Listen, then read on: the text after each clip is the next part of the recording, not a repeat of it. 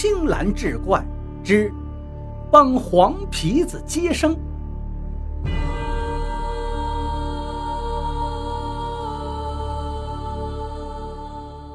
当时我爷爷距离还稍微有点远，看不真切。我爷爷蹲在矮树丛里，就又往前挪了一段，这才看清楚，干仗这俩人身上都穿着铠甲，一个穿的铠甲是黄色的，一个穿的是黑色。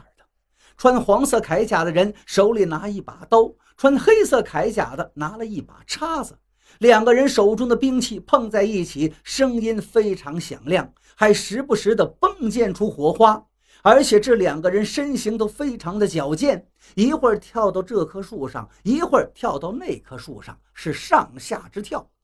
两个人打斗了一会儿，那黄铠甲的人明显身形慢了下来。一开始面对那黑铠甲还能抵挡两下，越往后越是抵挡不住了。最后被黑铠甲的一叉子砸在肩上，黄铠甲这一下明显吃不住了，一个跟头就摔倒在地。黑铠甲的看着黄铠甲倒地了，拿着手中的叉子对着黄铠甲的脑门就插了下去。看这架势，要是黄铠甲真挨上这一下，那是必死无疑呀！我爷爷看见这个情形，手里的枪一抬，对着那黑铠甲就是一枪。我爷爷的枪法很准，而且距离又近。只听“咚”的一声枪响，黑铠甲就被打倒在地。可是这黑铠甲虽说挨了一枪，竟然没死，一轱辘爬了起来，走到我爷爷这里。我爷爷这时候正给火枪装子弹，子弹刚装好，就看那黑铠甲已经到了跟前了。爷爷看见那个黑铠甲的样子，差点没吓死。只见他根本就不是人，而是个浑身黑毛、两个绿眼珠子、呲着大牙的大黑狼。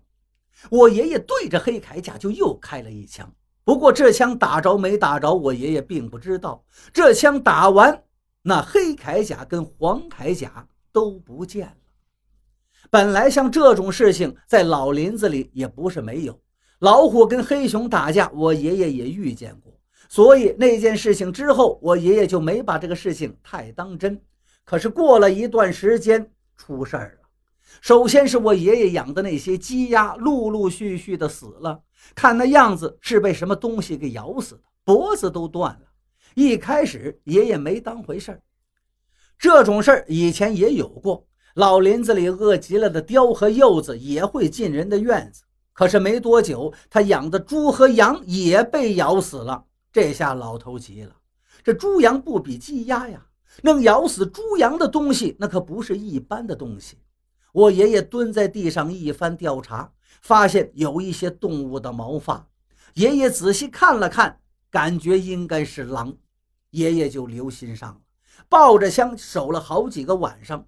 可是这狼呢，还真是很狡猾。我爷爷一蹲守，他就不来；我爷爷一不在家，他就来。这可把爷爷愁坏了。我爷爷能再次碰见这只狼也是运气。这一天，他巡夜回来，爷爷就听见院子里一声惨叫，老头吓坏了，赶紧敲门。可是院门被我奶奶从里面给插上了。我奶奶呢，一直也不开门，也不知道院里出了什么事儿。原来这天夜里。我爷爷巡夜去了，我奶奶出门上厕所，一眼就看见有个东西直撅撅地站在那儿，跟个大狗熊似的，正在那儿吃鸡呢。我奶奶一害怕就晕倒了，所以我爷爷回来之后敲门敲不开，就是这个原因。我爷爷急坏了，也不敲门了，一脚把大门踹开，提着枪就进了院子。进院之后一看，有个大狗熊一样的东西，不是别的。正是一头狼，这个狼真大呀，它能站起来，所以看上去就跟个狗熊一样。这狼这时候正要吃我奶奶呢，我爷爷咣当一声踹开门，正好打断了他。狼一见进来人了，眼睛当时就红了，冲我爷爷就扑了过去。爷爷着急慌忙拿枪就打，可是，一搂扳机哑火了。眼看着狼张着血盆大口就扑了过来，我爷爷说：“坏了。”想不到今天我们老两口子要死在这狼嘴之中。正在老头绝望之际，就见空中闪过两道光芒，一男一女瞬时间出现在我爷爷跟那头狼之间。我爷爷一看，这男的他认识呀，就是前些日子在老林子里穿铠甲的那位。女的就更不用说了，那就是七月十五那天晚上找我奶奶接生的那个，一胎生了六个崽的。这俩人一出现，跟着老狼就不废话，当时就干了起来。那打的真叫一个天昏地暗，我爷爷他们家的院子全都干没了，就连院子周围的树林也被夷为平地。树林里的小松鼠、小耗子吱吱哇哇往外逃，也没能逃出来几个。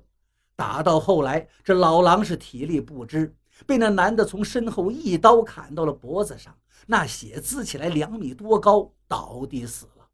老狼死了之后变回了原形，竟然不是黑狼，而是一头白毛的大狼。那狼脑袋跟人脑袋大小差不多。这一男一女两个人也现出了原形，原来是两只黄皮子。男的是黄色的黄皮子，女的是白毛的黄皮子。这两只黄皮子站在那儿，能有十多岁的小孩那么高。两个黄皮子现了原形之后，跟我爷爷说：“我们看你呀，颇有些灵根，就给你当出马仙儿吧。”从那之后，我爷爷就成了出马仙儿了。而且这两个黄皮子只是最开始的两位仙家，后来呢，还有好几个呢。两个黄皮子成了我爷爷的仙家之后，男黄皮子告诉我爷爷，这女黄皮子是他老婆。要不是我奶奶帮他接生，他早就死了。那天在树林里，这老狼趁着女黄皮子刚生下孩子，身体虚弱，偷了她的内丹。男黄皮子去找他要，老狼不给，这才打了起来。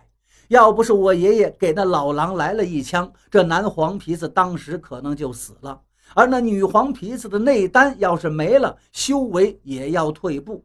所以这两个黄皮子对我爷爷那是感恩戴德，自然愿意当我爷爷的出马仙儿。